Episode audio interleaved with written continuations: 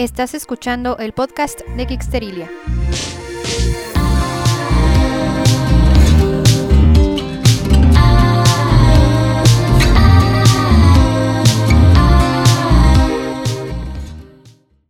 Hola Geeksters, bienvenidos al podcast de Geeksterilia, su podcast favorito de series, películas y literatura de ciencia ficción y fantasía, así como de cultura pop en general. Yo soy Cecilia y hoy me acompaña una cara conocida por ustedes, si es que tienen viendo mi canal de mucho tiempo y o son fans de Game of Thrones y fans de andar buscando videos acerca de Game of Thrones. Me acompaña nada más y nada menos que Adolfo Tamini de antes Game of Thrones en español, ahora Nerdieval. Sí, sí, ¿cómo estás, Cecilia? Qué gusto estar acá. Yo ya estoy escuchando alguno de tus podcasts y la verdad que estoy re, re eh, copado con, con, el contenido que estás haciendo, así que estoy muy contento de que me hayas invitado. No, pues gracias, qué bueno que te gusta mi contenido. Eso está muy bien. Ok, bueno, el día de hoy tenemos, lo voy a decir en inglés la frase porque como que en español no hay, no hay una traducción buena para esto, pero It's one episode to outnerd them all. sí. El, el, el, lord oscuro de los, de los episodios nerds. Así es, sí, sí. O sea, bueno, ustedes conocen, bueno, si ya tienen tiempo escuchando esto, si este es el primer podcast que van a escuchar, bueno, el episodio, eh, el primer episodio de este podcast que van a escuchar, uh -huh. sepan que este va a ser, yo creo, el episodio más nerd que he grabado y que grabaré jamás. eh, así que bueno, buckle up, acomódense los lentes de pasta y, y, bienvenidos y bienvenidos a el tema de hoy, que el tema de hoy es, vamos a hablar un poquito acerca de la serie que va a crear Amazon de El Señor de los Anillos pero vamos a entrar en lo que es algunos capítulos y algún, algo de contexto del Silmarillion, porque la serie de Señor de los Anillos no va a ser precisamente basada en los tres libros del Señor de los Anillos. Uh -huh. Va a ser basada más que nada en el último libro, bueno, en, un, en el un, dos, tres, cuatro, en el cuarto y quinto libro del Silmarillion, uh -huh. que, es el, que es el Acalabet, y el origen de, la, de la, los anillos y la tercera edad. Así que Correcto. vamos para allá.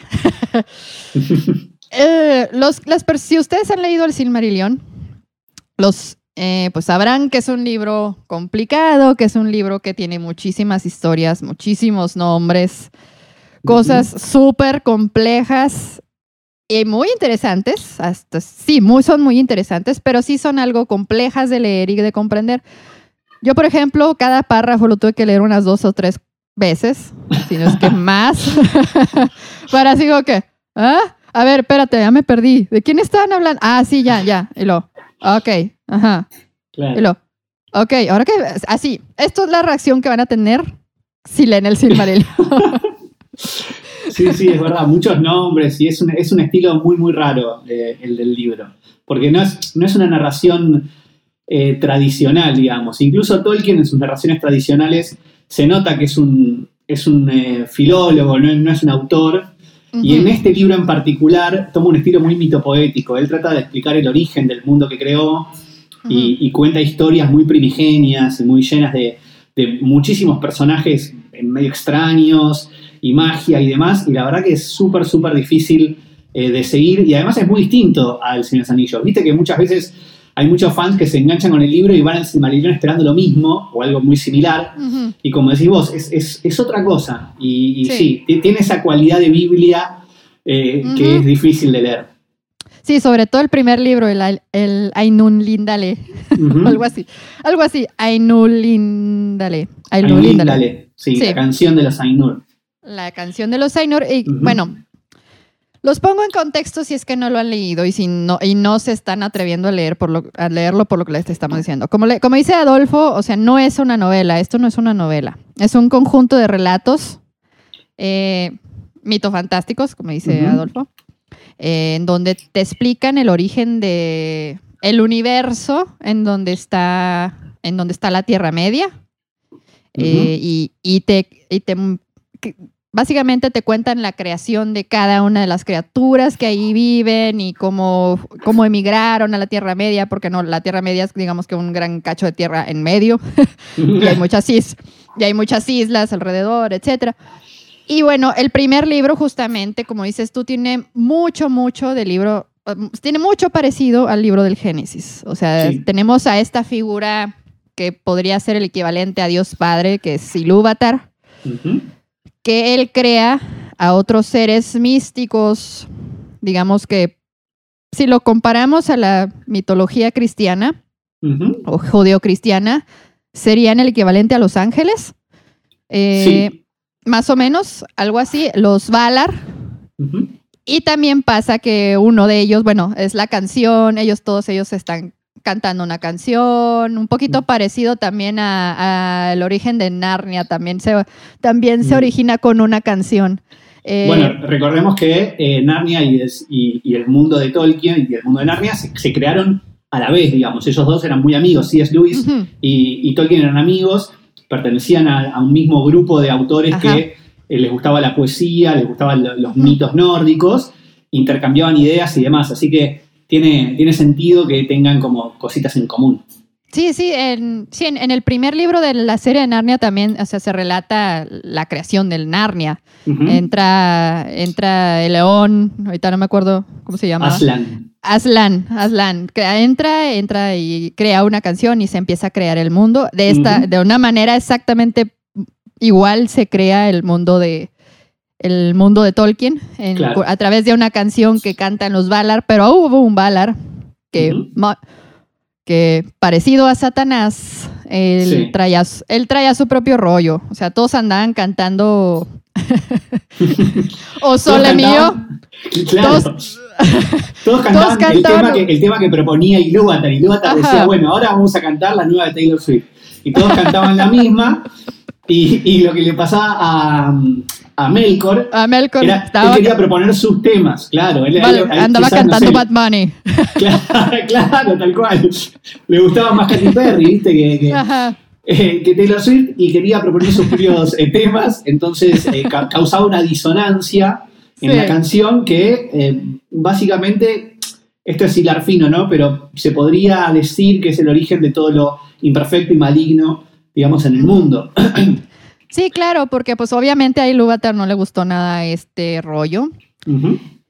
Y eso provocó que mm, al ser rechazado y al ser anulado, eh, digamos que Melkor desarrollara cierta envidia hacia sus hermanos Valar, sobre todo hacia Manwë, que, bueno, Melkor era el mayor y era el que tenía más gracias de todos, o sea, era el que el más poderoso, el más... Más sabio. manda más. Sí. Sí. el- era Sí, el manda eh, más. Muy parecido a Lucifer, ¿no? A- a Exacto. Satanás. Exacto, que era el, el ángel predilecto, digamos. Pero el siguiente era Manwë, Ujú, que comparado, yo, yo lo comparo a, a la mitología judio-cristiana, sería el equivalente al arcángel Miguel. claro, el arcángel, el, ar- ajá, el arcángel Miguel era el, digamos que era el es el jefe de los ángeles y es precisamente el que pelea contra ellos, o sea, el jefe del ejército del cielo, por así decir. Y Claro. es más o menos el equivalente a él, es el mayor de los Valar, eh, junto con Barda. Barda es la Barla- Barda fue la creadora de las estrellas y la luz y todo esto. Entonces, eh, bueno, y hay varios Valar que tienen cada uno su papel en, en- en la creación de este universo. Cada uno hizo algo. Ujú. Eh, y bueno, Ilúvatar básicamente a ellos les promete que, que va a crear a sus hijos, que va a, a tener sus hijos y que van a ser los elfos y que van a ser los humanos y los elfos pues van a ser eternos, van a ser estos seres que tienen poderes mágicos y todo esto. Y los, y los segundos hijos de Ilúvatar, los hombres, pues ellos van a ser mortales. Ellos van a tener el don o el regalo de la muerte. Sí, eso es muy ¿Qué? interesante, como, como Ajá. y va a tener un papel importante en la serie que vamos a ver. Esta cuestión de si la muerte es un regalo o un castigo, según, según Ilúvatar y según los Valar, es un regalo en el sentido de que los hombres viven vidas eh, despegadas del destino del mundo. Ellos, ellos mueren, no saben bien qué pasa cuando mueren, pero eh, no están atados a un, a un, destino final de la creación. Están como... Eh, Ilúvatar les, les, regala esta especie de libertad y futilidad y rapidez de sus vidas que, digamos, que les da otro, otro tipo de significado. Es todo muy poético y filosófico, ¿no? Pero es interesante esto entre, esta, diferencia entre, bueno, ¿qué es la muerte? ¿Es un regalo o es un castigo? Ajá. Y es precisamente, o sea, nos vamos a saltar los otros tres libros eh, del, del Silmarillion. Eh, no, van a ser muy relevantes en, hacia lo que es la serie, lo que va a ser la serie en general. Pero, o sea, ahorita sí vamos a mencionarles algunas cosas o detallitos que vienen en esos libros, porque mm, son, van a ser clave o van a ser parte importante de lo que vamos a ver en la historia de, esta serie del, Señor de los Anillos. Pero, o sea, básicamente nos vamos a concentrar en lo último. Pero bueno, lo que les, lo que les quiero contar para ir hacia lo, justamente lo que acaba de mencionar Adolfo del respecto a la muerte, que va a ser la clave del conflicto de la serie, es, es que, bueno, pasan muchas cosas, eh, te cuenta el origen de los elfos, el origen de los hombres y todo esto, las guerras que hubo, obviamente la historia de los, de los Silmarils, cómo fueron creados y todo esto. Pero eh, más que nada, ah, una de las cosas importantes que hay que mencionar, que sí es importante mencionar, es que, bueno, durante casi todo el libro, el villano principal es Melkor. Eh, que después lo conocen como Morgoth y así, pero uno de los sirvientes, el mayor de los sirvientes de él, era precisamente Sauron. Correcto. Que una, ajá, que una vez que Melkor fue derrotado o fue este, exiliado. El que toma el poder del mal y de todo esto, pues es Sauron. Y precisamente Sauron es el que va y mete la discordia en los reinos de los humanos, diciéndoles básicamente, y ustedes, pues, pues, ¿por qué ellos son inmortales y ustedes no? Sembró ese miedo Sí. Y a partir de ahí ya se hizo un desmadre, que es precisamente lo que vamos a ver. Sí, hablando de esta comparación que hacíamos entre Melkor y Satanás, la verdad que Sauron tiene mucho de Satanás, porque eh, es un... Eh, vamos a ver una dimensión de él que no conocemos, que no aparece tanto en el Señor Anillos, quizás aparece en este poder que tiene su anillo de corromper, ¿no? Ajá. Pero vamos a ver si es, que, si es que vemos realmente la creación de los anillos de poder y demás, vamos a ver un Sauron seductor, un Sauron eh, que se aparece en una forma bella y se hace el, bueno y el arrepentido y el no, está todo bien, y de a poco empieza a sembrar esto que decís vos de la discordia. Lo hace, lo hace tanto con los elfos, con los elfos en realidad lo que hace es los engaña para que crean, creen los anillos de poder y él crea el único para dominarlos. Y con los hombres hace esto que decís vos, se hace tomar prisionero, eh, porque sabe que no puede derrotar a los hombres de Númenor, que son muy, muy fuertes, se hace tomar prisionero, se deja tomar prisionero y empieza a susurrar en el oído de los líderes de los hombres diciendo, bueno, ¿por qué no son inmortales ustedes? ¿Por qué no van a Valinor? ¿Por qué no los dejan ir a Valinor? Porque si ustedes lucharon en la guerra eh, de la cólera con los Valar, si ustedes tienen el favor de los Valar, ¿qué, está pasando? Entonces los hombres empiezan a corromper y empiezan a pensar que ese regalo de la muerte es en realidad una especie de castigo y se sienten como eh, traicionados por los Valar y por Eru Ajá. Sí, sí, y, bueno, esta diferencia que, que, mencionas respecto a Sauron con las, los libros y las películas respecto a esto es, bueno, en, en el todo el Señor de los Anillos, Sauron es un ente. Mm. No lo ves, no tiene ningún diálogo, pero es un mal presente, omnipresente que ahí está y que sabes que te va a joder. Sí. Eh, de una forma o de otra, va o sea, su, poder se extendió de tal manera que no necesitaba el cuerpo mm. para darle en la madre a toda la Tierra Media. O sea, lo del anillo, recuperar el anillo era nada más poner la cereza en el pastel, digamos. Claro. Sí, y aquí sí lo vamos a ver con una persona, un personaje de carne y hueso, que habla, que seduce, que tiene labia, que todo. Es- Eso me, eso me parece muy padre y muy interesante. Me gustaría mucho verlo. Eh, va a ser muy interesante, porque además tiene que ser particularmente atractivo y, como que tiene que ser diabólico en ese sentido. Eh, Para los sí. elfos, él, él se presenta con forma de elfo. Es un elfo eh, muy, muy atractivo y muy inte- inteligente, interesante. Se llama Anatar, que significa el señor de los dones. Y les convence a los elfos de que él tiene los secretos para crear anillos increíbles y comparte conocimiento y demás.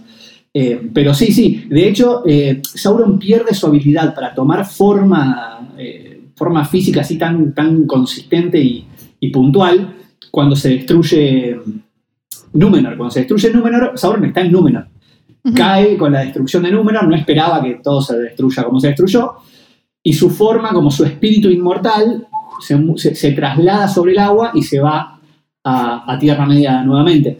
Pero a partir, a partir de, esa, de esa muerte que él sufre eh, con la ira de Eru Ilúvatar, con la intercesión de Eru Ilúvatar en, el- en el mundo y la destrucción de Númenor, él no puede volver a tomar una forma como esa, pero es como decís vos, es una fuerza, es un, la, la forma que toma, ya la conocemos, es un ojo en llamas, pero en realidad es un ente, es una entidad que como el anillo no, no es destruido, cuando vemos el Señor de los anillos, como el anillo no es destruido, él no puede morir.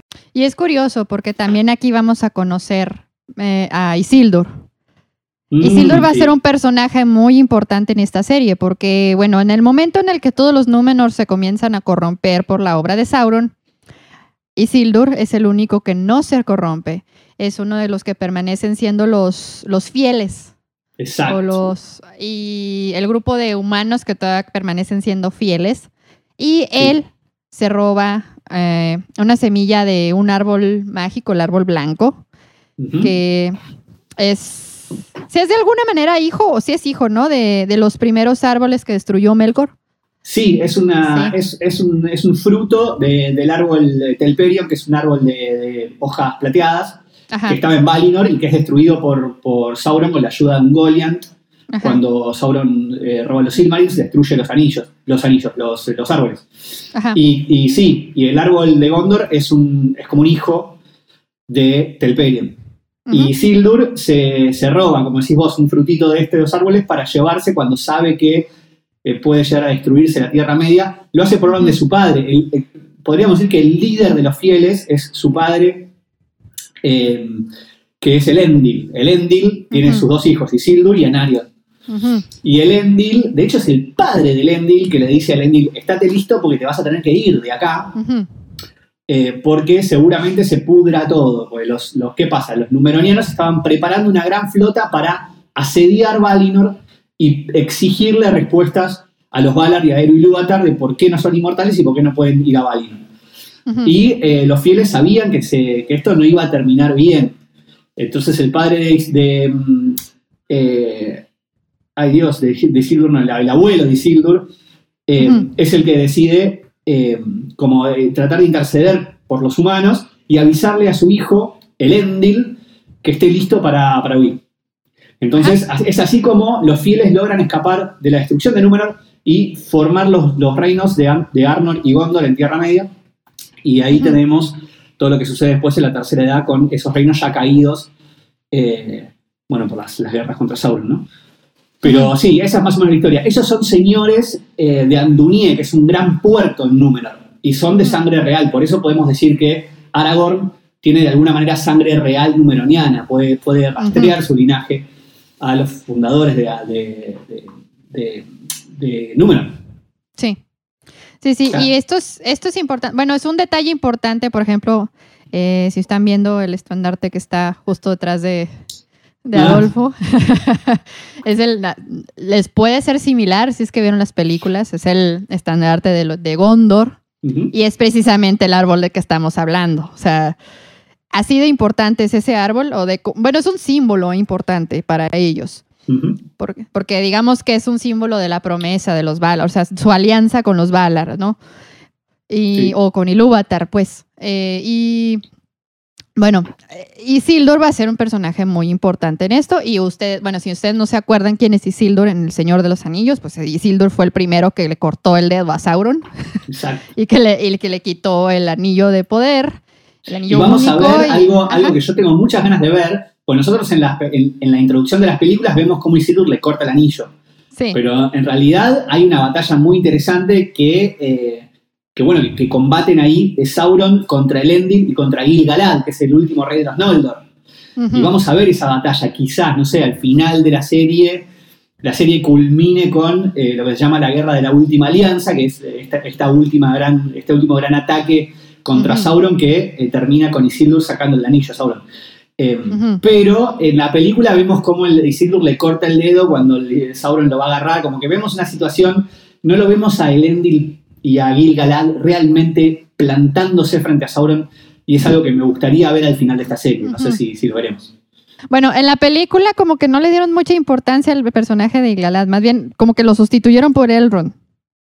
Sí, Y... Lo cual es una buena idea Ajá. porque no lo conocemos a Gil-galad Ajá. y no lo volveremos a ver, digamos. Sí. Entonces, eh, me lo mostraron a Elrond sabiendo que después le íbamos a ver de nuevo.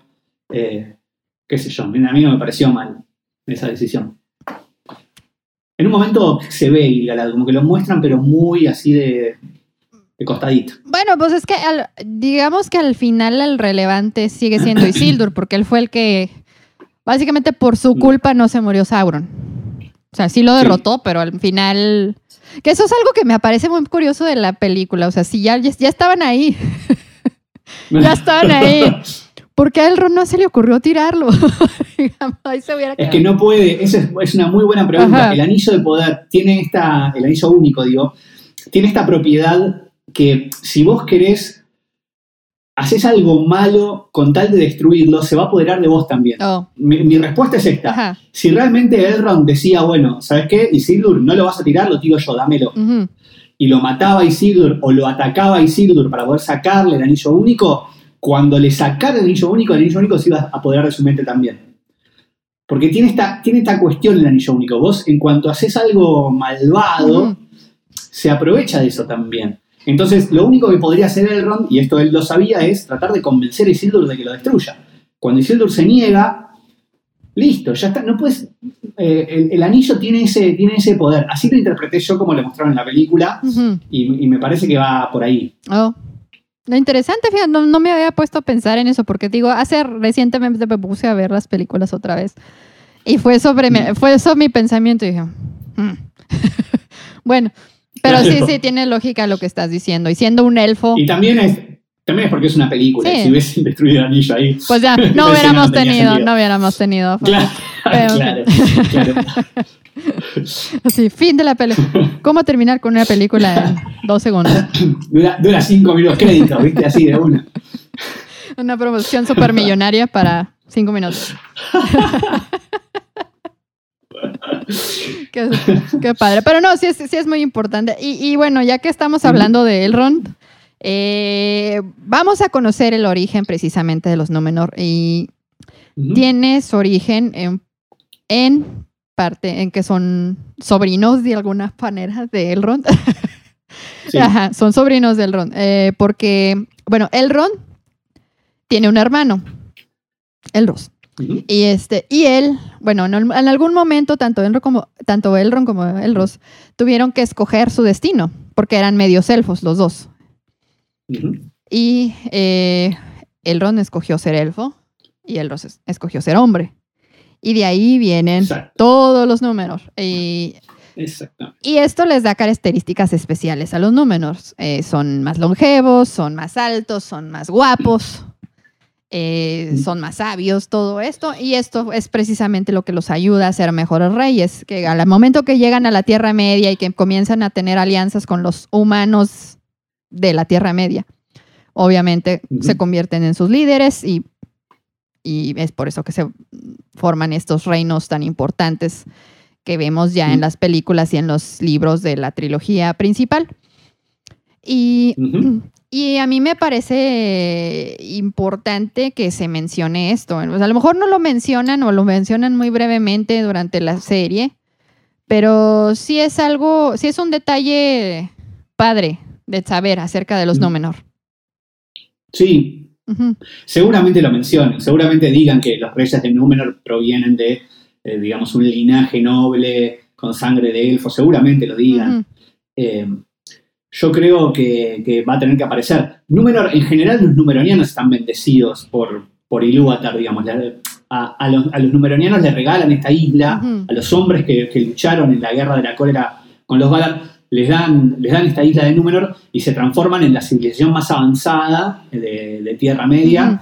Y tiene que ver con esto que decís vos, con estos de los líderes que pueden rastrear su linaje a Elros, eh, ¿no? el hermano de Elrond. Para mí seguro van a tener que men- mencionarlo. Yo creo, yo creo que sí. Eh, va a ser muy interesante ver esta relación entre humanos y elfos, eh, esta alianza que tienen desde los tiempos de Númenor y cómo, cómo persiste. Viste que en la, en la película se habla mucho de esta antigua alianza que ya no existe más, que eh, esta hermandad que la vemos mucho en el, el mismo de Helm, en esta, en esta escena que metieron en la película de Halil del, del Orient que va con, con los elfos y demás. Bueno, me interesa que eh, exploren esta cuestión de los elfos y los humanos, este linaje de reyes y esta alianza entre los pueblos. Yo creo que, que va a ser interesante. Sí, sí, sobre todo, pues en, en lo que fue esa última guerra, o sea, fue digamos que la última gran alianza de entre elfos y humanos para derrotar a, a Melkor. Eh, y bueno, y a Sauron también, a Sauron, no más bien a Sauron. Sauron. es que esa fue otra guerra. Es que hay muchas Sí. guerras en el Silmarillion. Muchas, Sí, muchas sí, guerras. muchas, hay una entre puros elfos. Para empezar, hay una entre puros elfos. Ya con eso tenemos. Sí. Este, y luego ya después tenemos otras así entre humanos, elfos, bueno, en fin. Y, eh, ¿qué les iba a decir? Ah, ya se me olvidó lo que iba a decir. Ah, bueno, esta, esta alianza, esta última alianza, eh, porque digamos que en el, en el, lo que fue la trilogía principal, a lo mejor para algunas personas puede ser un poquito difícil entender por qué los elfos estaban tan renuentes a participar en esa guerra. Eh. Eh, ellos, pues para empezar, pues ellos nacieron muchísimos años, muchísimos siglos o milenios antes que los humanos. Ellos fueron los primogénitos de Ilúvatar. Entonces imagínense tener todo este tiempo en la Tierra Media, eh, en donde hay muchos conflictos. Toda la vida siempre hay conflictos. Incluso... Sí, ellos tienen, Ajá. ellos como decís vos, tienen una relación particular con, con Melkor, o sea, Morgoth y con Sauron. So- o sea, tienen, tienen una. Los Noldor tienen esta, esta cuestión de, de los, de los Silmarils y del juramento y de, de la oposición a, a- a las fuerzas de Sauron, que es, digamos, distinta. Los hombres aparecen en la Tierra y tienen que enfrentarse a Sauron, y por supuesto hay, hay historias interesantísimas de los hombres contra Sauron, entre ellas los hijos de Urin, en mi opinión, es, es muy, muy importante. La maldición de, de Urin eh, y demás, pero me parece que tienen como, sí, tienen como encares distintos a esta cuestión de Sauron y son como, sí, son como hermanos que no se terminan de, de entender del todo, pero establecen estas alianzas y tienen estas, estos cruces de linajes súper interesantes que hacen que la Tierra Media tenga esa, ese trasfondo eh, tan, tan profundo para explorar y creo que eso es lo que van a abordar en la serie, Ujú. espero al menos, y eso es lo que vamos a ver. Sí, vamos a entender un poquito más esos roces entre, entre humanos y, elfos que vemos en- o que están insinuados en las películas. Sí, y, y eso lo podemos entender si leemos esos otros libros que, dije ha- hace ratito que nos íbamos a saltar un poco, pero que íbamos a dar algunos detallitos importantes. En estos libros se cuentan varias, varias historias en donde se vislumbra un poquito o se, se deja ver un poquito lo que es la relación entre humanos y, humanos y elfos. Mm, Digamos que no hay una rivalidad per se, pero sí hay un, como, no sé cómo llamarlo, hay una especie de conflicto, porque, por ejemplo, o sea, los elfos, los elfos, pues, son seres mágicos, son seres mágicos, son seres muy poderosos, son seres muy, es, muy, eh, no sé, bellos y todo esto.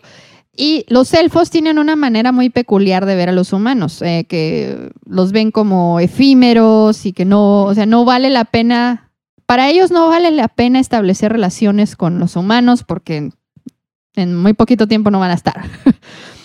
Básicamente es eso. Es, Eh, bueno, es una buena, es, es una buena manera de ponerlo. ajá. No, y y lo interesante que tenemos en el Silmarillion son eh, qué pasa cuando estas historias realmente se cruzan. sí, La historia por excelencia de, de elfos y humanos eh, cruzándose, Beren digamos, es la de Beren y Lúthien. Claro. Que Beren es un tipo que se le aparece eh, a Lúthien y le dice, yo quiero, quiero casarme con tu hija. Y vos quién sos?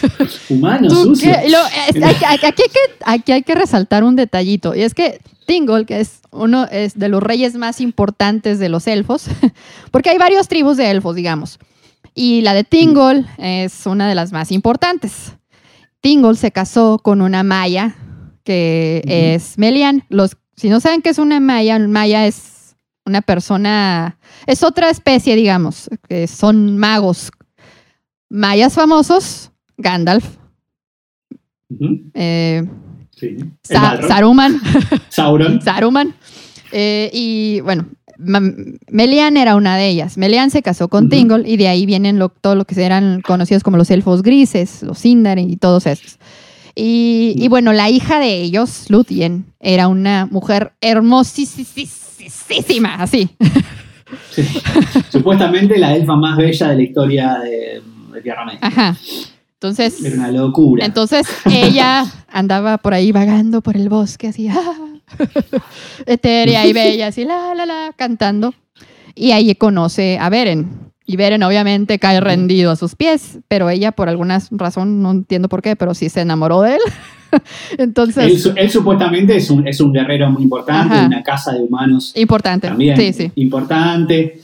Eh, él tiene lo suyo, no, no es, no es eh, No el es- más lindo del mundo, pero tiene lo suyo también. Y claro, y acá se genera, eh, de hecho podemos rastrear el origen de los Númenóreanos también a Beren y Lúthien, Ujú. pero se, se genera un cruce muy interesante que seguramente no veremos en la serie, seguramente lo mencionen igual, lo mencionaron en las películas, lo van a mencionar en la serie, pero estábamos hablando de esto justamente porque lo que vamos a ver es una interacción entre hombres y elfos un poquito más, eh, donde esos recuerdos están más crudos, donde esas alianzas son más importantes, qué sé yo. eh. Va- vamos a ver una Tierra Media, en mi opinión, eh, más, más mitológica y en donde un montón de cosas que en las películas pensamos que, bueno, son historias, leyendas lejanas y bueno, y el mundo ahora es así, bueno, vamos a encontrar eh, atisbos de las respuestas de por qué es así el mundo. Sí, sí. Eso es lo que, que me interesa ver. Sí, como, como dice el prólogo de las películas del Señor de los Anillos que lo relata Galadriel, eh, que las historias se volvieron leyendas, las leyendas se volvieron Sí. mitos, pues ahora vamos a ver las historias tal cual. Eh, Qué buena manera de ponerlo, sí, sí, exactamente. eh, ahí se originó todo, o sea, la historia de Beren y Lúthien es muy importante en todo esto, porque ahí es- pasan varias cosas, pero una de ellas es precisamente cómo se detalla realmente cómo es la relación entre humanos y elfos. O sea, para los elfos los humanos no son nada, o sea, son, o sea, sí tienen su valor porque hay elfos que tienen amistades con nombres. De hecho, tienen un nombre, ahorita no recuerdo, Sí. el, Elial, algo así. Eh, bueno, tienen su propio nombre, o sea, los elfos, amigos de humanos, se llaman tal cual. Y, este, y los elfos que no quieren a los humanos, pues se llaman de tal forma. Pero los elfos que no quieren a los humanos, es importante recalcar, no hacen guerras contra los, contra los humanos. O sea, no tienen pedos realmente. O sea, simplemente... No, nunca fueron rivales, O sea- no, nunca fueron rivales. Sí. Eh, eh, sí fueron rivales los enanos Sí. y, los, y los elfos por una cuestión también histórica que involucra a un Silmaril, Ujú, involucra a Singol también, la muerte de Singol. Sí. Pero con, con los humanos nunca fueron, nunca fueron rivales. No, no, no. Lo, lo que sí está, está esto de, de esta relación que decís vos, de que los humanos son más efímeros, son, son de alguna manera, según los elfos, inferiores. Pero hay un montón de humanos que hicieron amistades muy fuertes con los elfos. La historia de lo- los humanos y los elfos es en sí una historia de, de una alianza, Sí, ¿no? sí. De, de una hermandad que se genera. Pero de una hermandad problemática que quizás veremos en la serie de una manera más interesante de lo que vimos en las películas. Sí, sí.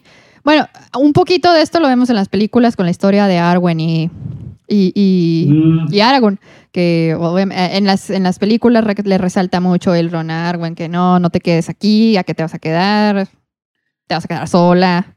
etcétera. Vos perteneces con tu gente, yo pertenezco con la mía. Ajá, ajá. Esa, esa cuestión muy Romeo y Julieta, ¿no? Y que se me hizo chistoso del personaje de Elrond, siendo que él era medio elfo. o, sea, o sea, como que no mames, Elrond. sí, en realidad en los libros no, o que yo recuerde, por ahí hay un Tolkienil escuchando que piensa que estoy diciendo cualquier cosa, Ajá. pero que yo recuerde, no hay un verdadero problema No. con que Aragorn, o sea, no, no hay una cuestión tan Romeo y Julieta. No, incluso el personaje de Arwen Eh. es completamente irrelevante a la historia hasta cierto punto. O sea, lo último, lo único parte en donde realmente conoces a Arwen es al último, en el epílogo, en donde ya te relatan todo lo que pasó con ella después de la muerte de Aragorn. Sí, sí, sí, no es un personaje que aparezca No. en, en la Guerra del Anillo, no es un participante de la Guerra del Anillo. No, Aragorn es un personaje distinto en las novelas también. sí.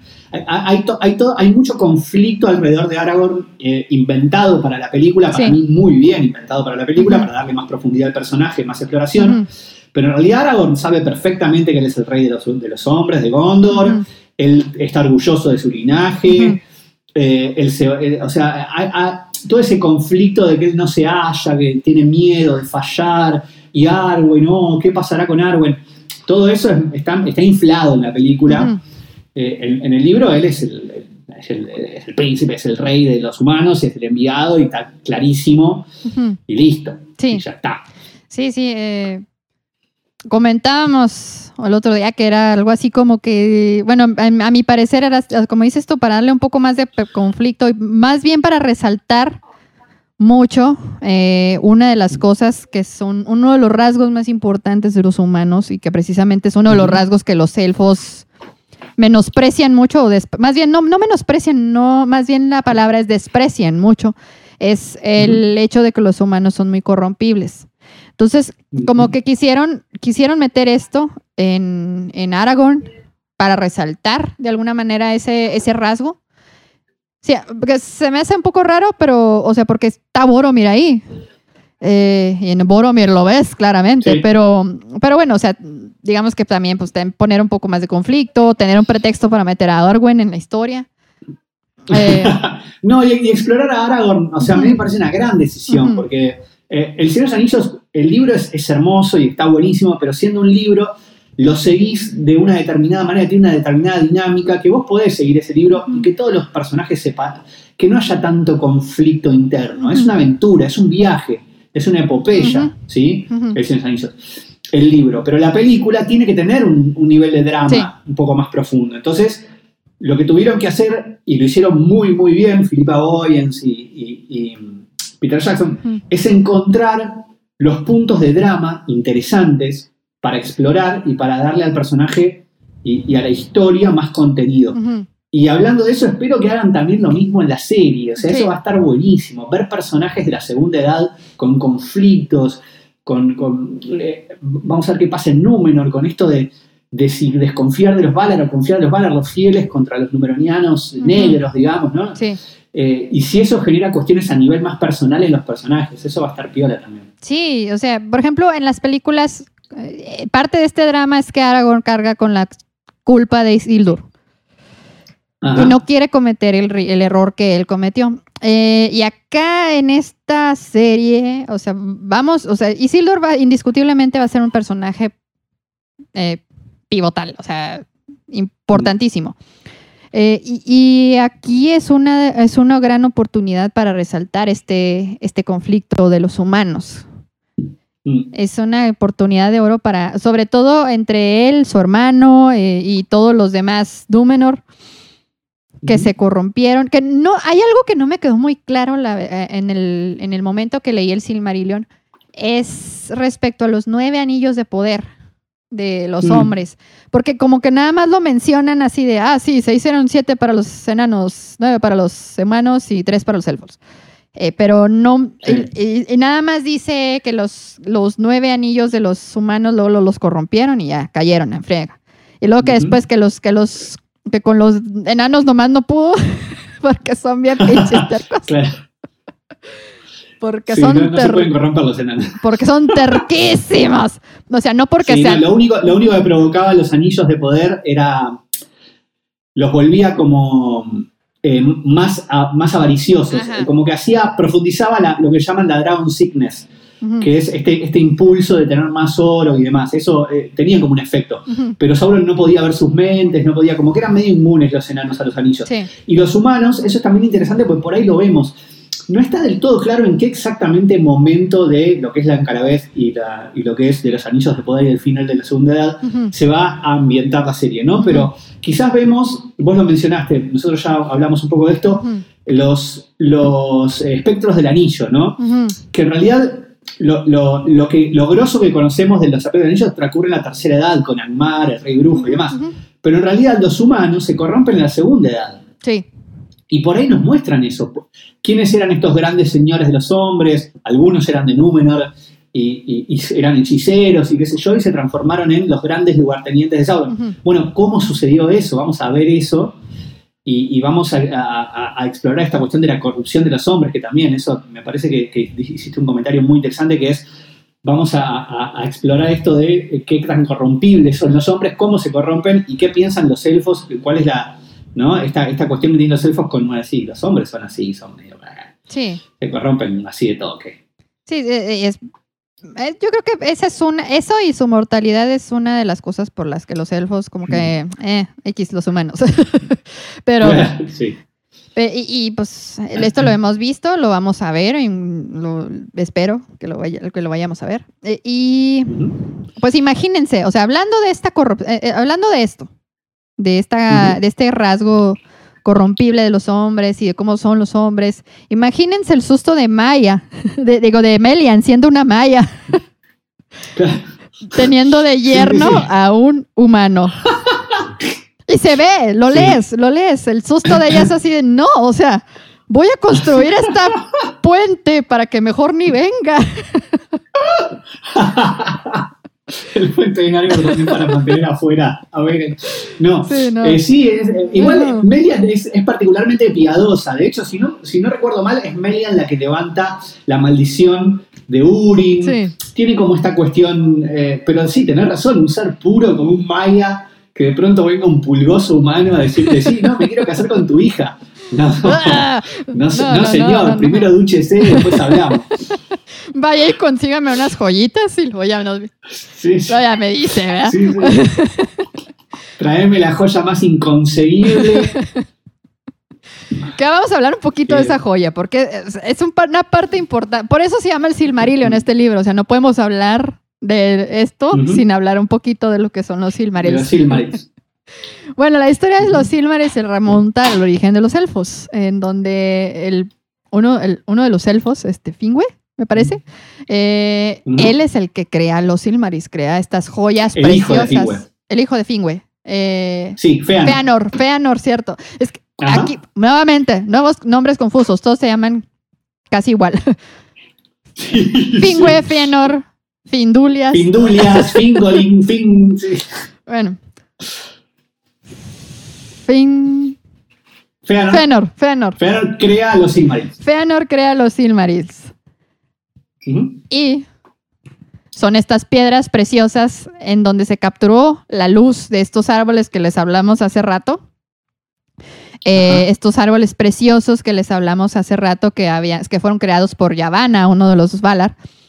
Y bueno, esta luz la capturaron los Silmarils y entonces eran unas cosas preciosas que también tenían un efecto parecido un poquito a lo que es el anillo de que la persona que los tenía se volvía así como que son míos, my precious. Sí, Este- sí, sí, no, no estaban embebidos en el poder de ningún señor oscuro ni nada, Ajá. pero eran tan bellas y estaban tan perfectamente hechas que sí, que, que- que verlas te, te- te causaba cierta... Un efecto Gollum. ¿no? Sí, un efecto así, sí, sí, sí.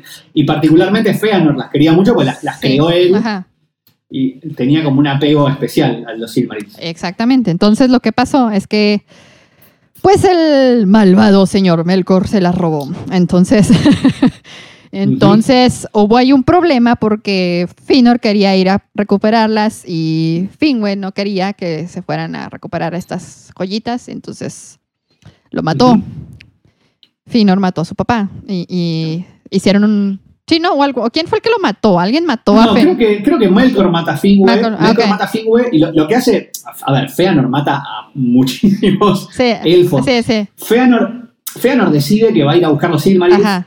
Hacen un Y, juramento. de hecho, lo primero que hacen, lo, que, lo primero que hacen, que se llama eh, The First Kingslaying, que es la- la- la- el primer asesinato de los hermanos, eh, matan a todos los Teleri que no querían hacerles barcos para irse de Valinor. O sea, Feanor hace un desastre Ujú. eh, queriendo ir a buscar a, a Morgoth, que ahora lo bautiza Morgoth, el enemigo oscuro, y queriendo ir a Tierra Media para, para, para recuperar los Silmarils. Ujú. Pero si no me equivoco, no, no lo tengo tan fresco el Silmarillion, pero me parece que al padre de Feanor lo mata, eh, lo mata Morgoth.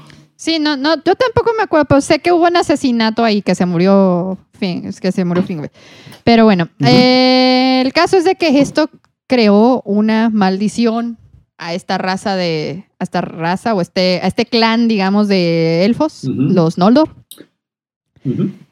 Y ahí se creó mucho desmadre. Entonces ellos fueron a tratar de recuperar el Silmarillion. Pasa todo esto que menciona Adolfo, que se matan entre ellos y todo esto. Y al final, pues, ¿qué creen?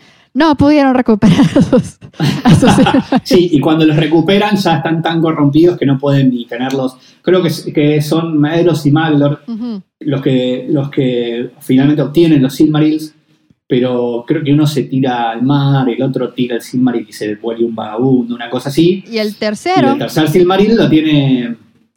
Elendil, eh, Erendil. Y, eh, no, ¿No? eh, eh, eh, la es- Erendil. Erendil, sí, sí, Erendil. Y, y, Erendil. y la esposa que también era elfa, Elwing. sí. Elwin. Erendil y Elwing se los llevan a Valinor al, al, al. Ajá. Es una historia. Menos mal que no van a adaptar eso, porque es un quilombo. No, sí, Estuvieron sí. muy bien en elegir el final de la segunda edad, que todavía, que, Sí. que como que ya hay algo un poquito más sólido, Ajá. no son tan, no es tanta locura, y van a poder explorar libremente otro aspecto de la historia de Tolkien y no van a tocar a nuestros personajes favoritos, que están muy, están muy bien, están Ajá. ahí. Y bueno, sí. Sí. y bueno, o sea, sí hay, sí hay historias dentro del Silmarillion que son muy adaptables y que son muy padres. O sea, sí están muy, muy Ujú. interesantes, muy bonitas. Otras muy tristes, como la de los hijos de Urin. Oh, Tristísima esa cosa. Eh, pero Sí. bueno, eh, todas estas historias, o sea, vale la pena ser contadas, pero a lo mejor no en una serie, porque es para el grueso de la gente, eh, la mayoría de la gente ve la tele con tal de divertirse, ¿sabes cómo? Entonces, por ejemplo, yo busco, Mm. yo sí soy mucho de que busco series para doblar ropa. Las series, series en las que realmente no le tengo que poner tanta atención para entenderla y seguir la trama y poder este Sí. y poder hacer cosas mientras estás viendo la serie. Algo relacionado a Tolkien no puede ser una serie para, para doblar ropa. no, No. de ninguna manera. Y menos el Silmaril, o sea, el Silmarillion. Si es que si es que alguien decidiera adaptar los primeros tres libros del Silmarillion, buena suerte, primeramente. Y segundamente, y segundo, este, pues sí, o sea, sería algo tan tremendamente complicado de seguir. Para empezar, simplemente por los nombres, simplemente por los nombres. Eh, O sea, esto, Sí, y, y- y- además, eh, para mostrar tanta fantasía, y como eh, sería más interesante que sea animada o que Ajá. tenga, no sé, si vas a, si vas a mostrar eh, el- la creación, bueno, ni hablar de, la Nindaré, ¿no? Pero la- la- las primeras guerras de los elfos contra, contra, contra Morgoth, y es un flash. La, la guerra de la llama súbita es un volcán que, que explota y sale fuego por todos lados. Mm. O sea, hay, hay una, eh, digamos, hay un nivel visual que hay que alcanzar eh, eh, en ese momento de, de la Tierra Media, ¿no? Donde Sí. todo era tan mítico. Ese es el tema, lo mítico. Hay una, hay una dimensión mítica que hay que, que hay que alcanzar. Y la verdad que es medio inalcanzable a, a menos que lo hagas animado o que no, no le pongas demasiado, no sé cómo decirlo, demasiada realidad, demasiado... Es lo opuesto a Game of Thrones, ¿viste? Game of Thrones era bajado a tierra, Sí. personas normales, que pueden ser malas, que pueden ser buenas, que no sabemos, que qué sé yo, y hay discusiones entre prostitutas, y bueno, acá no, nada de eso, acá No. lo que hay es volcanes haciendo erupción, dragones gigantescos saliendo, eh, elfos inmortales, o sea, es otra dimensión. Sí. Entonces es muy difícil de adaptar. Muchísimo. O sea, por ejemplo, Game of Thrones, ya que lo mencionaste. O sea, Game of Thrones Sí, es una serie de fantasía, pero más que Mm. nada es una serie de intriga política con elementos fantásticos. Aquí no, aquí es full fantasy, sí, pum. Por eso, es, por eso le Sí. llaman high fantasy, por eso le llaman a este género high fantasy. Eh, sería increíblemente difícil de adaptar.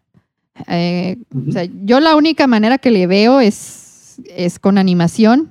Y eso que te, si lle- llegas a hacer, o sea, si llegan a ponerlo, digamos, en algún servicio streaming, que a un ladito Ujú. te pongan así como que unas notas, algo así como... Una memoria. Ándale, algo así como la gente que hace mapitas o diagramas para, para seguir los aurelianos y aurelios de, del- de 100 años de soledad. sí, tal cual. algo así tendrían que hacer para todos los nombres de los El. Silmarillion. Ajá. 100 años de soledad con dragones. De- de- oye, sí es cierto, sí tienes razón. Sobre todo cuando todo este rollo de los Noldor, sí, sí tiene algo Sí. así. sí es un poquito sí, 100 sí. años de soledad, pero con dragoncitos y cosas así. sí, Arañas gigantes y cosas así. ajá, sí. En fin, o sea, Pero no, por suerte van a adaptar algo que tiene, para mí tiene espacio para la intriga política. ujú, Se adaptan lo que es Númenor, ahí hay un juego para hacer. Entre- no tanto como Game of Thrones, ¿eh? que realmente era todo ambiguo, todo muy bajado a tierra. ujú. Pero en, en la Númenor precaída tenés discusiones, digamos, eh, esta cuestión de cómo es que Sauron logra corromper tanto una nación, ¿no? Un, reino. sí, Y cómo los fieles en realidad están de un lado político distinto. Entonces por ahí nos muestran ese juego. De nuevo, nos muestran el juego político que, que incluye la alianza entre los elfos de Lindon y los humanos, Ujú. Gilgalad y Númenor, y eventualmente la destrucción de Númenor, como surgen los reinos de Gondor y Arnor. O sea, me parece que, qué sé yo, puede ser interesante. sí, y yo creo que todo esto va a depender en el personaje de Sauron. Mm. y qué tanto lo, o sea, qué tan bien lo logren, porque, bueno, Ma- eh, es, eh, Sauron siendo un maya, pues también tiene cierta superioridad ah, respecto a los humanos en cuestión de magia y en cuestión de hechizos y en cuestión de todos estos años que fue el sirviente de Melkor. Y, o sea, esta, esta es la oportunidad, digamos, de, de que puedan mostrarnos un personaje carisma, un villano carismático incluso. O sea, que de alguna manera te, te gane a ti como, expect- como espectador, a ti como espectador también te seduzca y tú también caigas en el juego de él. A mí me gustaría muchísimo ver algo así. Sí, pareciera que inicialmente para la primera temporada, y lo cual me parece una gran decisión, Sauron va a estar en segundo plano. Parece que el villano no va a ser Sauron, eh, va a ser como un, un tipo que se llama Oren, una cosa así creo. Eh, y lo mismo para mí va a pasar con personajes como Galadriel y Elrond. Tengo a mi gatita acá que está haciendo un lío. Pará un poco. Eh, y mm, van a aparecer, pero no van a ser centrales. Para mí van a, van a tener un reparto de personajes centrales, un humano y, los, y una elfa, un elfo y qué sé yo, y un villano que está trabajando para Sauron. Y de fondo van a estar, va a estar Galadriel ahí mirando a ver qué hacemos con este tipo que apareció, Anatar, quién es este. Elrond va a estar también ahí de fondo. Elrond en, en aquel momento me parece que cuando van a ambientar la serie, Elrond era como una especie de consejero de Gilgalad Ujú. en Lindon. Entonces, eh, esos personajes tan emblemáticos como Sauron, Galadriel y Elrond va a estar medio en segundo plano hasta que van a tomar el primer plano y espero que pase lo que decís vos. Sí. Espero que en una segunda temporada, ponele, aparezca un Sauron que sea irresistible, que vos decís, uy, ahora se pudrió todo. Eh, espero que vayan por ese lado. Igual estamos, ¿no? Estamos imaginando, pero veremos, veremos qué hacen. La serie tiene un presupuesto increíble, yo Ujú. espero ver algo realmente espectacular. Sí. Pero sí, como dices, a lo mejor yo pienso que sí va a ser muy humanocéntrica todo eso. Porque pues al final estamos Mm. hablando de la historia de los Noldor. Digo, de los Númenor, de los Númenor. Este, y eh, por eso, por esta razón, o sea, pienso que, pienso yo que la serie se va a centrar en los humanos, no tanto en, en elfos ni nada de eso. O sea, sí es una jugada eh, lista meter a estos personajes que ya conocemos porque es una- de alguna manera es un gancho hacia los fans de, ya cautivos del, del Señor de los Anillos que no han leído o no, no conocen el, el Silmarillion. Que, por ejemplo, yo hasta hace poco no había leído el Silmarillion. No me había atrevido a leer el Silmarillion por, precisamente por todo esto que dicen que sí es muy difícil de leer y todo. Y así, ah, es que, des- bueno, por ejemplo, los libros del Señor de los Anillos yo los leí en la preparatoria, cuando yo tenía unos 16 años. En ese entonces yo tenía mi mente muy fresca, muy... Me devoraba libros en segundos y todo esto. Entonces, para mí, la- al haber leído los El Señor de los Anillos, o yo me, ahí fue donde yo me enamoré. Mm. Entonces, eh, pero sí, o sea, ahí le, como que le tuve un poquito de miedo al Silmarillion y nunca lo leí. Y lo leí ahora a mis 30 y casi 5 años, donde ya tanta desvelada, tantos... eh, los años, eh, los hijos y todo esto han deteriorado un poquito mi cerebro. Entonces, no sé si batallé realmente tanto por por realmente porque sean demasiado difíciles de leer o, o simplemente sea porque ya mi mente no da para tanto como cuando era, era No, más joven. Son, son difíciles. Cu- Ujú. Cuando uno dice que son difíciles de leer, la gente piensa, oh, pero que no soy lo suficientemente inteligente. No, no tiene nada que ver con la inteligencia. Para mí es una cuestión de estilo. Es difícil leer un, li- un libro en ese estilo mitopoético tan eh, evangélico, digamos, tan mitológico, tan bíblico. Sí. Eh, se vuelve pesado en, en la cantidad Sí. de nombres, en el estilo de narración. Sí, y más que Sobre todo nada, si venís con expectativas eh, más, más narrativas. más que nada, lo difícil es la retención. Mm. Porque, por ejemplo, yo sí, a mí mi memoria sí se ha deteriorado muchísimo, sobre todo desde que me enfermé de la tiroides. Eh, Me, mi memoria se deterioró, se deterioró, se deterioró muchísimo y, y- y- y ahí fue donde lo vi. Ujú. Y yo, "Ugh", porque precisamente después, en ese entonces ya me acordé por qué no lo leí luego. luego. Después que terminé de leer el, el Señor de los Anillos, los tres libros, creo que más o menos por esas épocas me puse a leer el Cien Años de Soledad, hablando de... Ah, mira. Y ahí también me pasó eso de que, ah, ¿qué pedo con esto? Entonces me dio hueva y lo dejé a la mitad y ya nunca lo volví a leer. este, eh, y algo así me pasó, o sea, porque dije, algo así leí que te iba a pasar con el Silmarillion dije, ay, no, no, gracias, mejor así me quedo. ya, ya tuviste la mala experiencia con García Márquez. No, gracias, Tolkien. Sí. Adiós. Mejor, te amo Tolkien, pero... Pero la neta sí te mamaste con el Silmarillion. no, sí, pero es... Yo por suerte lo, lo agarré con muchas ganas, Ajá. porque me acuerdo que a mí lo que me pasó fue, yo leí El de los Anillos a los 14 años Ajá. Y me explotó el cerebro, me enamoré por completo. Igual, igual. De hecho, cuando terminé, yo terminé de leer El Señor de los Anillos a los 15. Yo me, me tomé un añito para leer los tres libros en vacaciones nada más. Eh, y me acuerdo que eh, en, en un año lo leí dos veces, ¿no? Y, y lo terminé la segunda vez y dije, eh, voy a hacer una película de esto. Voy a, voy a estudiar cine y voy a hacer, no puede ser que no exista una película de Señor de los Anillos. Y a, a mis 15 años fue la primera vez que escuché un rumor de que había un tipo que se llama Peter Jackson que estaba haciendo una película de los Anillos. Así que me ganaron de mano con lo de la película. Ajá. Pero, pero sí, yo me quedé muy copado con, lo- con el libro y leí El Hobbit. El Hobbit no me gustó tanto. El Hobbit me pareció un, es otro tipo de historia. Es que es más infantil. Sí, es más infantil. Eh, es, claro, es más un cuentito, sí, es más fábula. sí. Y me quedé como mal con el Hobbit y agarré el Silmarillion esperando encontrar algo más épico y encontré algo más épico. Entonces yo lo agarré con mucho amor al, al Silmarillion, lo agarré con muchas ganas Sí. de leerlo. Y lo pude leer, lo leí bien, lo leí, um, ¿qué, qué ten- qué tenía? 16, 17 años. No entendí nada, ¿eh? lo Ujú. terminé, lo cerré y en el momento que lo cerré dije, ¿qué, qué acabo de leer? ¿Qué es esto? lo tuve que leer otra vez más adelante para retener más eh, ¿no? el contenido. Pero, pero sí, yo lo leí con muchas ganas y lo devoré. Lo devoré porque tenía más ganas de historias épicas de Tierra Media. Sí, bueno, a mí me pasó algo chistoso. O sea, o sea, a mí sí me gustó mucho el Silmarillion. Pero sí, o sea, Mm. sí lo sufrí. Digamos que lo padecí en el, cuando lo estaba Claro. leyendo. Pero sí me gustó muchísimo. Con el Hobbit, lo, el Hobbit lo leí hace unos, ¿qué sé? Unos Bueno, más o menos cuando iba a salir la primera película del, del Hobbit, lo leí. Dije, voy a leerlo antes de que salgan Ah. las películas. Y lo leí.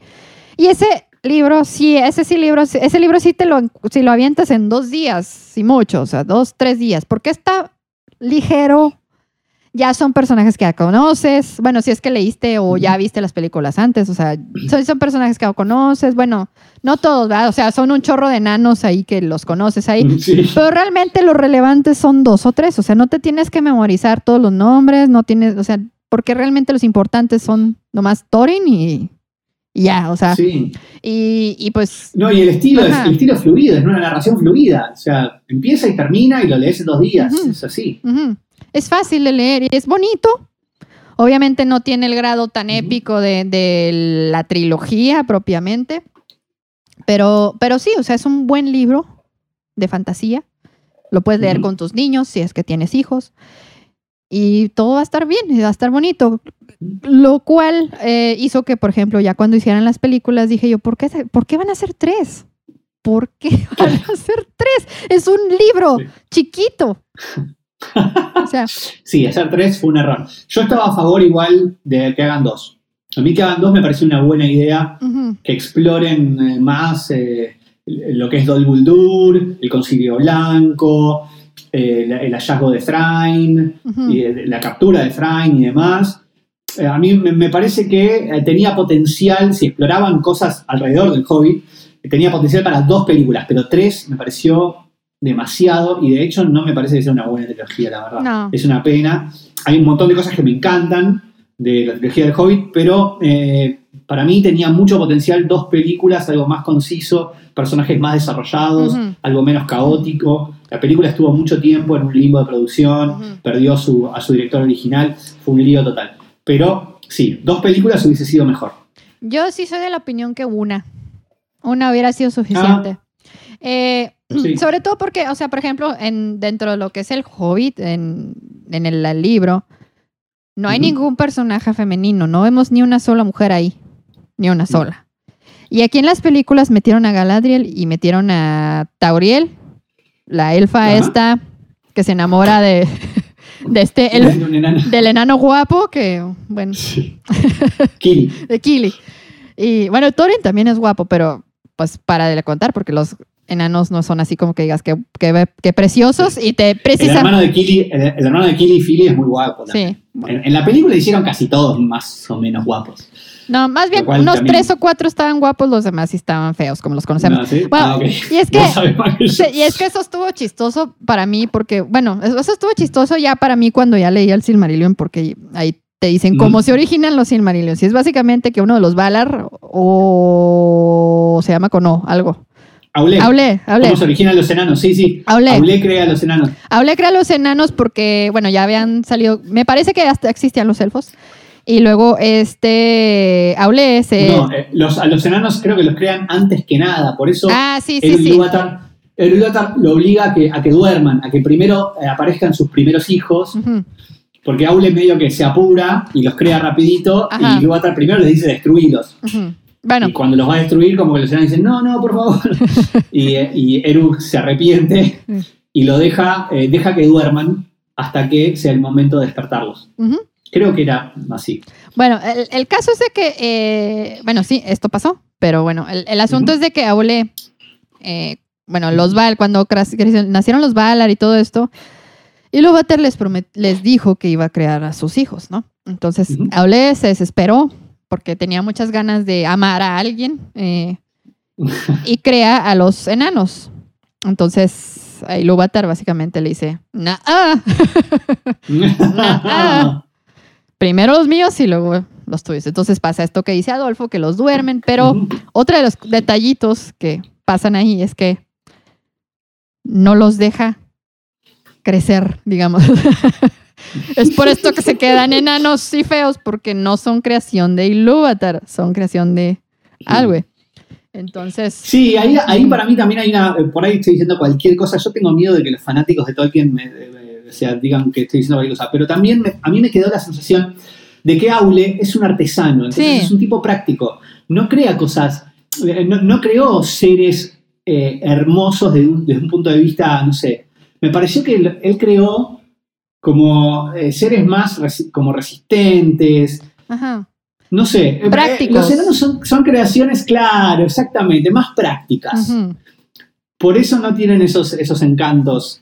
Y además son creaciones aparte de lo que es de, de, de Eru Ilúvatar, que es como la gran luz creadora, ¿no? Ujú. Porque los elfos tienen esa, esa entidad. Los enanos fueron creados, bueno, por un, por un eh, Valar Ujú. en su tiempo libre, digamos. Un Valar desesperado en su tiempo libre. Y por eso están medio cuchos, por lo cual les era muy chistoso que en las películas del Hobbit estuvieran tan guapos, pero en fin. Sí, y vamos a ver qué papel juegan en la serie, se va a ser interesante. ¿verdad? Sí, sí, sí, porque, bueno, aquí casi, aquí en el, lo que es el Acalabed y los Rigen en los Anillos y la tercera, no los mencionan casi para nada. O sea, los mencionan y nomás. está, y está Moria, este, va, que todavía no se llama Moria, se llama Dum, Ajá. que está trabajando muy, muy aliada, digamos, son muy aliados de, de los White Eat Mirraim, que son los, los grandes eh, herreros de los elfos de región. Entonces, eh, sí, vam- vamos a ver Khazad Dum en su, en, su, en su momento de gloria, quizás. Vamos a ver, vamos a ver. Pero sí, los enanos tienen un, juegan un papel, no los mencionan mucho, pero mencionan que en ese momento los elfos y los enanos tenían una hermandad muy estrecha, eh, sobre todo los elfos de región y los enanos de, de. A los que sí no veo para nada apareciendo ahí son los hobbits. No sé cómo los irán a meter. Porque, No, para mí no van a aparecer. Sí, por- porque, No, bueno, no, no. un detalle aquí del Silmarillion es que no te cuentan el origen de los, de los hobbits. No. En ninguno de los libros de Tolkien, hasta donde yo sé, te cuentan el origen de los hobbits. O sea, simplemente aparecieron. En, un, en este hoyo apareció un, vive un hobbit. Este, no, no, no, no, no existen en ninguna, o sea, no existe su origen contado en ninguno. Me parece que son como suposiciones de los fans, de que como que fueron deduciendo un poco, que Mm, algunos dicen que son como un poco parientes de los humanos o algo así, pero no, o sea, no, no. Y que hay varios tipos de elfos, por ejemplo, hay unos que son que viven en un, como en un río, otros que viven en un bosque y los otros que viven en la comarca. Y de hecho, uno de estos, Sí. un- uno de los del bosque o del río me parece que era Smegol. Bueno, eh, ah, qué buena, sí, qué buena pregunta. Sí, hay, hay tipos, hay, hay diferentes tipos de, de hobbits. Eh, depende de qué tribu, de hecho se estipula que depende de qué tribu de humanos descienden. ok, ok, ok. Eh, tenés los fuertes, los- no, no me acuerdo cómo se llaman, pero sí, hay algunos que están más familiarizados con los ríos, con el agua, eh, que creo que Frodo tiene sangre, y, y los, los los, los Brandigamo, que son eh, la familia de Merry, tienen más sangre de, eh, de esa, de esa rama. Sí, hay, hay como una mitología, hay como una especie de trasfondo familiar, digamos, de hobbits y de diferentes tipos de hobbits y de dónde vienen, Pero no hay una explicación de de dónde surgen. No hay, no hay, bueno, y crearon los elfos y aparecieron los humanos y aparecieron los hobbits. No, los hobbits de pronto están y ya. Eh, son como criaturas bastante misteriosas, lo cual también me parece súper divertido que una raza de criaturas tan rara y que nadie... Hay, hay, hay seres en el mundo que no saben que existen. Cuando Frodo se va de viaje, nada, se- bueno, aparece, oh, mirá, un hobbit. Ujú. Como que son, son seres muy misteriosos. Y está bueno que en los Anillos estos seres pequeños, misteriosos, inofensivos, que no se saben dónde vienen, terminan definiendo el destino del mundo. Pero eso es la tercera edad. Para mí en la segunda edad no van a ni tocar la cuestión de los hobbits. Sí, a lo, a lo mejor se llega a mencionar, pero mencionado, no que aparezca textualmente, o sea, que no veas ahí en la pantalla un hobbit.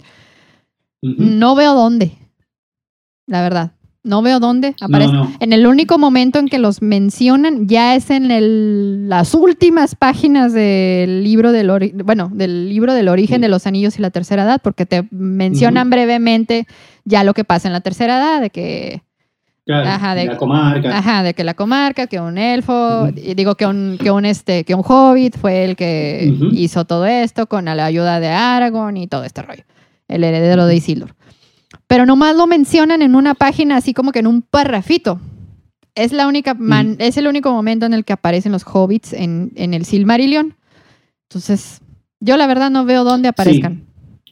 No, no creo que aparezcan, o, o quizás aparecen muy brevemente como una referencia, como un guiño también, mirá, también existen los hobbits. Eh, pero la verdad que no creo que hagan ningún tipo de foco, y en mi opinión, por ahí no deberían ni aparecer. No. No lo sé.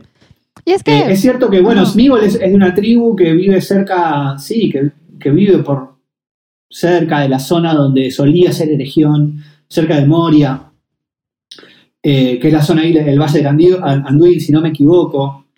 Eh, pero, qué sé yo, no sé, no, no creo, no creo que aparezcan.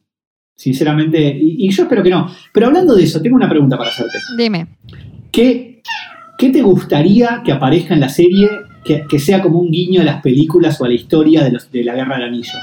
¿Hay algo que digas, quiero que este personaje, por ahí Isildur o, o, o quizás alguna otra cosa que suceda que, que, que digas, ah, sí, yo se lo conozco? Hmm. La aparición de un hobbit es una buena idea, tipo, estaría bueno. sí, aparezca sí, sí, hobbit sí, sí, que parezca. como A lo mejor lo, por la donde lo pudieran llegar a meter es Mm. con Smeagol, de alguna manera aparezca. Eh, pero bueno, el- algo que sí me gustaría ver eh, es un poquito la historia de, de la familia de Boromir y Faramir. Mm, Un poquito de. Porque si están en Gondor, quiere decir que fueron parte de los fieles. Pero aún así los sí, fieles, claro. pero aún así los fieles pueden ser corrompibles. Lo vimos ahí, lo vimos con Isildur. Eh, entonces, algo así como un, guiño pequeñito hacia lo que era Boromir y Faramir.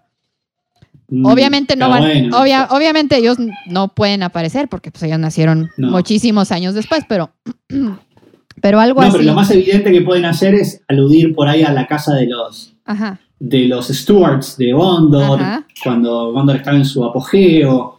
O, o- sí, sí, hablar de la, de la ascendencia. Y muchas veces los nombres se repiten. Por ahí sería interesante que haya un Denethor, haya un Boromir, haya un Faramir. ajá. De hecho, sí se, men- sí, se menciona un. Boromir, sí se menciona un Boromir Mm. por ahí. Eh, pero, pues obviamente no es el mismo Boromir, pero No, no. Otra cosa que me gustaría a lo mejor ver es ah, otra mujer tipo Eowyn. Ujú. Mm, Otra mujer legendaria estilo Eowyn. Eh, a lo mejor que se ve, a lo mejor una, un una ancestro de, ujú. de Eowyn, que también por ahí veamos por qué Eowyn es así, algo así. O sea, por qué ella es así de que le gusta pelear y le gusta, o sea, es porque es valiente en la forma Sí, que... todavía los Rohirrim todavía no existen. La casa, digamos, eh, la casa de Eorl el joven todavía no, probablemente no la lleguen a mostrar. Pero por ahí pueden mostrarnos humanos que eventualmente van a, van a, van a ser Rohirrims. Eso puede llegar a ser. Sí, y bueno, sí, por ahí sería interesante. y hablando de mujeres, o sea, hablando de lo que es representación, bueno, en las historias de Tolkien, salvo por el Silmarillion, no hay muchas mujeres eh, en las historias. O sea, Mm, en la trilogía, pues nada más las relevantes, pues nada más está Galadriel, está Arwen y está Eowyn. Y ya. sí, En el Hobbit de plano no hay ni una sola. En los, hablando de los libros exclusivamente. Y en aquí en el Silmarillion sí hay muchísimas mujeres de las que, que son importantes, que son poderosas. Y me gustaría ver algo así. Obviamente, pues a lo mejor no vamos a ver a las Valar. Pero, o a- tal vez sí, porque pues el conflicto es con los Valar. Entonces, a lo mejor y si vemos a Yavanna, Sí. podemos ver a, a, a esta. Se me acaba de ir el nombre, la mencioné hace rato. A Barda. A Barda. No sé, Sí, podemos ver son las dos alguna. más O a, o a Melian, incluso, poderla llegar a ver.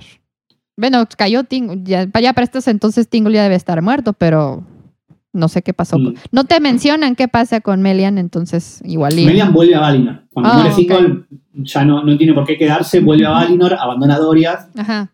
Pero sí, puede haber una referencia a Melian porque en realidad Galadriel funda eh, los Lorien basándose en, su- en el tiempo que vivió en Doriath con, Mel- con Melian. Sí, ellas dos pasaron Eh, mucho tiempo juntas, sí. Pasaron tiempo juntas. Sí, sí. Entonces ella dice, yo quiero ser como la nueva Me- Melian, Melian 0.5.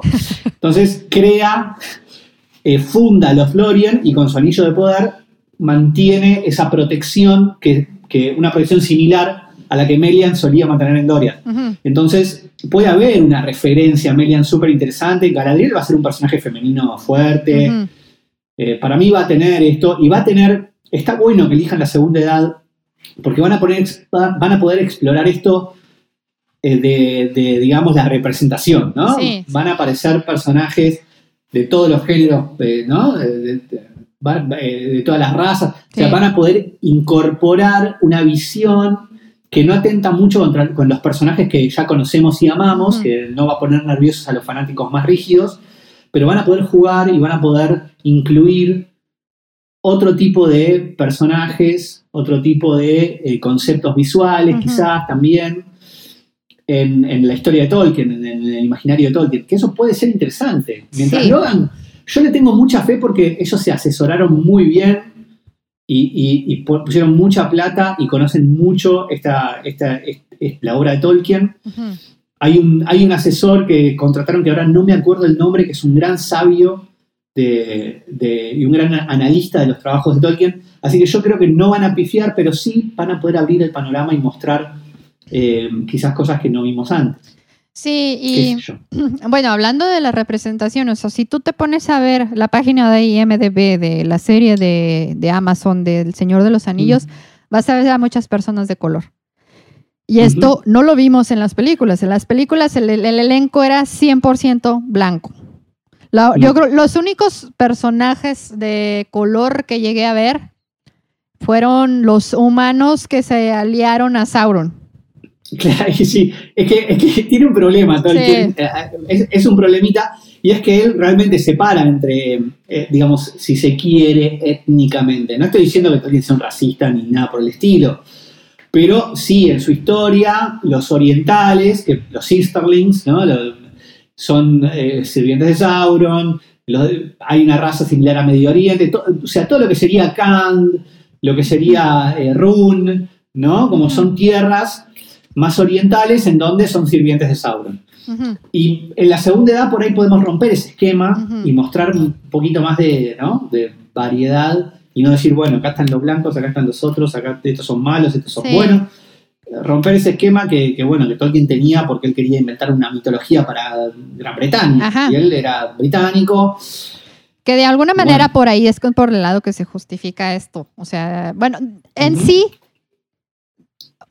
bueno, la, es- la narrativa de Tolkien sí es muy descriptiva, pero respecto a los personajes, solamente algunos personajes están detallados así de, fulano es blanco y tiene pelo güero. Es verdad eso también. Ajá. Sotano es alto, cabello negro, esto y esto y esto otro. Muy poquitos, contados, son los que vienen una descripción tan detallada de cómo son. Eh, por ejemplo. Galadriel es una de ellas. Ahí así te dice su cabello blanco, la madre, pero poquitos. Entonces, realmente, o sea, siendo un mundo tan diverso, hay mucho campo para meter personas de color a este universo. Porque de alguna Sí. manera, o sea, sí lo, o sea, el hecho de que se haya blancocentrizado esto, Nah. eh, es, bueno, primeramente pues porque Hollywood es primordialmente blanco, ¿verdad? Pero una de, una de estas cosas es lo que menciona Adolfo, que, o sea, Tolkien era un señor inglés. Él es, fanático de la, de la mitología nórdica. vikinga, Ajá. nórdica. O sea, él, él iba más por ese, por ese lado. Pasa algo parecido con, con The Witcher. sí, El The Witcher lo escribió un polaco. Ajá. Y los personajes de The Witcher, bueno, no, sí, no, no- hay personajes específicos que son de color, pero Sí. hay otro- la mayoría no lo son. Y en la novela, en, en la serie, bueno, adaptaron y hay, hay un soldado negro en, la- en el ejército de la leona de Sintra y demás. Pero, y seguramente hagan lo mismo en- con el Señor de los Anillos, pero eh, lo que está bueno es aprovechar esto que decís vos, Ujú. que Tolkien en el fondo está bien, creó un mundo que, que es así, ok. Pero en el fondo no describió tanto, entonces podemos jugar, si tomamos una época como la Segunda Edad, en donde está descrito más por arriba y nada está especificado, qué sé yo, bueno, podemos jugar un poquito. Sí, sí, sí, pues ¿por qué no? O sea, incluso de los elfos no se menciona mucho. O sea, yo, por ejemplo, eh, le comentaba a Adolfo ah, fuera de cámara que, que en- de los elfos específicamente, o sea, en, en los, en las películas los pusieron muy rubios a todos. Entonces yo, en, yo todo este tiempo, ah, leyendo las novelas y viendo las películas, yo, o sea, yo pensaba que realmente el rasgo principal de los elfos era ser rubio platinado. O sea, salvo por Elrond, que pues te cuentan en El Señor de los Anillos, te cuentan por qué él tiene cabello negro, porque pues él es, él es mestizo y chalala, y pues ya él y su descendencia tienen cabello negro. Pero realmente, o sea, en las películas, poquitos elfos que ves por ahí sí tienen cabello oscuro, pero la gran mayoría tienen cabello rubio. Mm. Entonces, o sea, pero en lo que es el todos los libros, realmente salvo por Galadriel y por Elrond, no te y Arwen, no los demás. Hay Legolas también, los demás no sabes cómo tienen el pelo, no sabes cómo son, no sabes si son blancos. No. Lo- lo- de hecho, los Noldor son, suelen tener pelo oscuro, si no me equivoco. Sí, Lo que pasa es que en las películas aparecen mucho los elfos. eh, bueno, sí, no, eh, Galadriel es, una- es un Noldor. Pero em, sí, sí. Y hasta qué el- sé yo. ajá, Justo en las películas aparecen muchos rubios. sí, Pero hay un montón de elfos con pelo negro. Ah, Ni hablar. Fëanor era morocho. sí, sí. Ah, eso lo ves en el Silmarillion. En el- Ujú. yo- ya cuando yo leí el Silmarillion, yo, ah, cabrón, tiene el pelo negro. Oh, entonces no todos tienen. O sea, no es, Claro. no es un rasgo característico de Elrond por ser mestizo el tener el pelo negro. O sea, es varios elfos No puros. sí. Varios elfos puros tienen cabello negro porque algunos te los describe así. Eh, entonces, pueden ten- esto abre la puerta a que puedan ser como tú quieras. O sea, y, y los mismos elfos, o sea, hay tantas tribus de elfos. Están los Noldor, están los Sindar, están los X y Z. Entonces, cada uno puede tener características sumamente distintas. O sea, yo le comentaba a Adolfo fuera de cámara que incluso me imagino algo que algunas personas de color que me puedo imaginar mucho como elfos, precisamente también por este misticismo que tienen y todo esto, Ujú. todo este pensamiento mágico que tiene su cultura, es con rasgos nativoamericanos. ¿Por qué no? Claro. O sea, puede ser, ¿por qué no? Elfos Mm. negros, ¿por qué no? O sea, entonces hay mucho pie y sobre todo con los humanos, o sea, Sí, los, con los humanos hay más juegos. Con los elfos, por lo menos, tiene que cumplir el requisito, en mi opinión, ajá. de que tienen que parecer como eh, de otro mundo, ¿no? Sí. Tienen que tener una apariencia exótica y hermosa. Eso, espero que no aparezca una persona, no sé, un- por ejemplo, nadie con barba, por favor. No me, no me traigan un elfo con barba. Ajá. Les pido, por Dios, los elfos no tienen vello facial. eso, eso, eso. a- a- y, y mirá que Tolkien no lo especifica, pero está re claro, sí, es- es- es- está especificado de alguna manera. Sí. Eh, algo que es una invención completa es la cuestión de las, de las orejitas puntiagudas, pero igual Sí. espero que la, la tengan porque ya lo, lo- lo adoptamos. Eh, pero ah, sí, la verdad que ver una persona con barba haciendo un elfo me haría mucho ruido. No pasa nada Sí, igual, no, no, no. es que vamos a, oh, salir con las antorchas, pero bueno, estaría bueno no. Mientras cumpla el requisito de que parezcan seres de otro mundo, sean así medio etéreos, cualquier cosa vale, Sí. qué sé yo. Sí, Eh, sí. Sobre todo si querés, lo que pasa es que no está muy bien visto, pero separar las, distintos, las distintas tribus de elfos con, con di- los elfos silvanos, por ejemplo, pueden ser más de tez más oscura, los Noldor son como más blancos o más como, no sé, estoy, estoy delirando igual, ¿no? Porque Tolkien se apoya mucho en estas diferencias y demás. Pero lo interesante es que hay material para jugar. Eh, y, y mi recomendación a los fanáticos es que tengamos la mente abierta y disfrutemos de, eh, o sea, estemos dispuestos a, a detectar que hay amor por el, ¿no? Por, el- por, por la obra de Tolkien Sí. y hay atención y se asesoraron y, todo, pero también van a jugar y tengamos la mente abierta. Claro, claro. O sea, es, es un mundo, a final de cuentas es un mundo fantástico. Todo puede pasar. Todo- Exacto. Mientras no se rompa el suspension of disbelief. O sea, Claro. Y mientras se note que realmente están queriendo honrar eh, a la, a la obra, ¿no? Sí, claro que sí.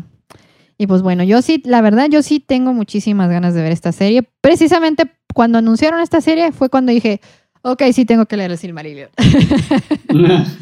Sí, esperemos que salga a tiempo. Supuestamente el 2021 la tenemos, pero con todo esto del coronavirus y la suspensión de la filmación y demás, vamos a ver si demora. No sé. Bueno, les recomiendo, bueno, si quieren leerlo, ya se los mencionamos, o sea, si es un libro algo difícil de leer, hagan de cuenta que se van a poner a leer la Biblia de pe a pa por diversión, entonces va a estar pesado, pero sí vale la pena, sí lo vale, Ujú. absolutamente. Sí. Todas y cada uno de los renglones y palabras que están escritas ahí valen la pena. A pesar de que las Ujú. tengas que leer 50 veces cada párrafo, lo vale, lo vale. Igual que lo vale el 100 años del soledad, pero yo ah, con esa sí no me quiero animar todavía.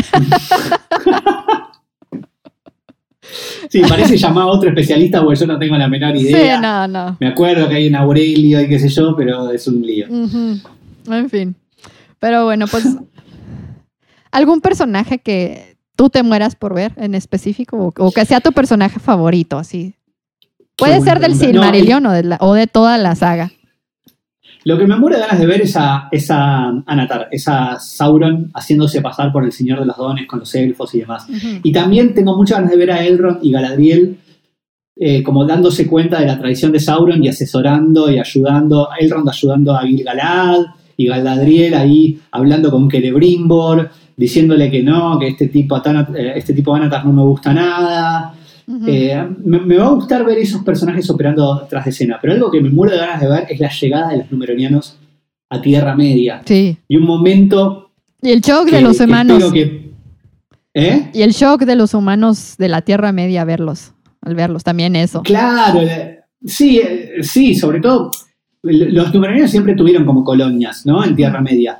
Pero esa, esa, esa creación de los reinos y ese momento de llegada de Elendil, porque viste que al final de- del retorno del rey, cuando lo coronan a Aragorn, Aragorn canta una canción. Sí. ¿Te acordás? Que canta una canción en élfico. Bueno, esas palabras que dice Aragorn en realidad son las primeras palabras que dice el- Elendil cuando llega a Tierra Media.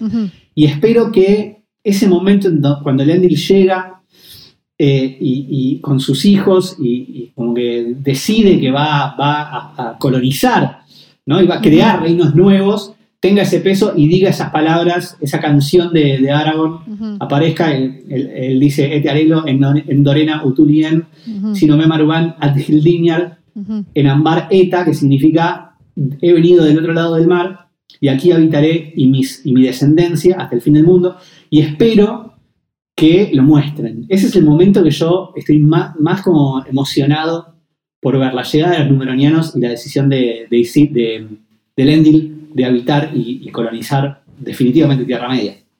Sí, ya ven. Tuvimos hasta un pequeño display de élfico aquí. Les dije que este iba a ser el podcast, que el, el episodio que iba a outnerdear a todos los demás. Perdón, por, mi élfico es horrible. ¿no? Por suerte no lo hablo nunca. Si lo Mira, seguido. yo no lo hablo. Lo único que me llegué a aprender fue la, la escritura del anillo. Ashnask. Claro, Ashnax King Batul. Ajá. Sí. Este, todo eso. Ese sí me lo llegué a aprender. Ahorita creo que no me acuerdo muy bien. Ash- Ashnask. ¿Qué? Ashnax King Batul, Ajá. Ashnax Trubakul Tuluk, Ashnax. Ik Burson. Eh, Rickman, algo así. Sí, yo tampoco. No me acuerdo, no me acuerdo. Sí soy nerd, pero no llego a Sí. tanto. En fin. tengo, te- tengo tatuado, ¿vale? Sí, mira, yo lo tengo aquí en la camiseta. En fin. Pues bueno, Adolfo, muchas gracias por haberme acompañado. Esto estuvo muy padre. Tenía Ha muchas ganas, muchas, muchas ganas de hablar de este tema. Qué mejor que contigo. Así que te agradezco. No sé si gracias. quieras eh, contarles a la gente que me escucha qué es lo que haces y en dónde te pueden encontrar en redes.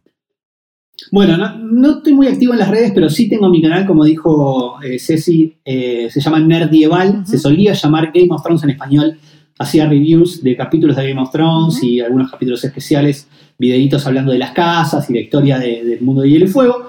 Pero ahora estoy abriendo un poquito el panorama, probablemente hable de, otra- de otras cosas, cuando salga la serie del Señor de los Anillos hablaré de la serie del Señor de los Anillos, Claro. pero se llama Nerdieval, lo pueden encontrar en YouTube y en Twitter soy Harry Tamini, arroba Harry Tamini, si no me equivoco, y en Instagram estoy apenas, así que ni vale la pena. Eh, pero bueno, muchísimas gracias Ceci por la invitación. No, gracias a ti por aceptar y pues bueno, espero les haya gustado esto, no se hayan mareado, no se hayan asustado de lo que va a venir en la serie o de lo que vamos a ver en, en- o- o si es que se animan a, a leer el Silmarillion o se hayan asustado de leer el Silmarillion, espero que no haya pasado esto.